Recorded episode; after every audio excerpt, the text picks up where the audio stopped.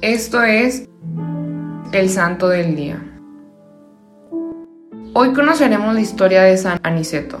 Aquel hombre de gran fuerza nació el 9 de diciembre del 92 después de Cristo.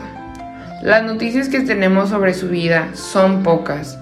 Es el décimo sucesor de San Pedro, fue papa entre San Pío I y San Sotero. Las circunstancias en las que trabajó vienen dadas por la situación social, política, económica y cultural de la época. En el siglo II se utilizaba el griego como lengua cultural. Los papas suelen ser provenientes de familias humildes del pueblo. Ser elegido para ese servicio era elección para el martirio.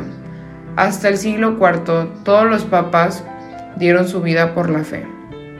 El cuidado o servicio a los hermanos tenía que ser intenso, sacrificado, valiente, generoso y muy exigente, pero lleno de bondad. Este santo nos enseña a ayudar al prójimo y estar para los demás cuando lo necesiten. Les comparto una frase que vi dar sin recibir nada a cambio. No vas a hacer las cosas porque sabes que tendrás una recompensa, sino harás las cosas para ayudar a tu hermano. Te invitamos a que como San Aniceto también practiques la solidaridad y la compasión.